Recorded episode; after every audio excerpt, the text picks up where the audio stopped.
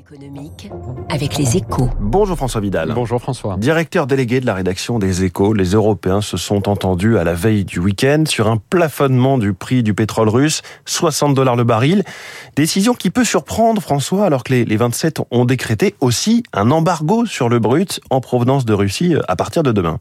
Oui, c'est sûr que fixer un plafond pour le prix d'un produit que l'on a décidé de ne plus acheter peut paraître absurde. Hein. C'est en réalité le moyen plutôt malin qu'ont trouvé non seulement les Européens, mais en réalité tous les pays du G7 pour rendre leur embargo efficace. Très concrètement, le plafonnement à 60 dollars va s'imposer à tous les propriétaires, euh, propriétaires de tankers et à leurs assureurs.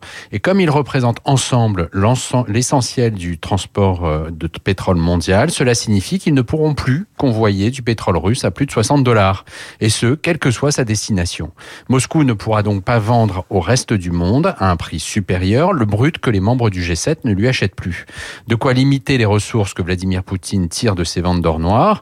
Pour mémoire, elles se sont élevées à 67 milliards depuis le début de la guerre en Ukraine, un chiffre à comparer avec les 60 milliards du budget militaire russe. On comprend bien euh, cet objectif, effectivement, mais pourquoi ne pas avoir fixé ce plafond plus bas dans ce cas-là, alors que le, le baril de Brent vaut en ce moment autour des 85-86 dollars? Alors c'est ce que demandait euh, la Pologne et les États baltes notamment pour mettre un maximum de pression sur Moscou, mais le remède risquait d'être pire que le mal, hein, car cela revenait à sortir le pétrole russe du marché mondial et donc à provoquer une flambée des prix du brut préjudiciable à l'ensemble des économies de la planète. 60 dollars est donc le fruit d'un compromis, un prix d'équilibre qui pourra être ajusté si les cours chutent pour continuer à imposer une décote.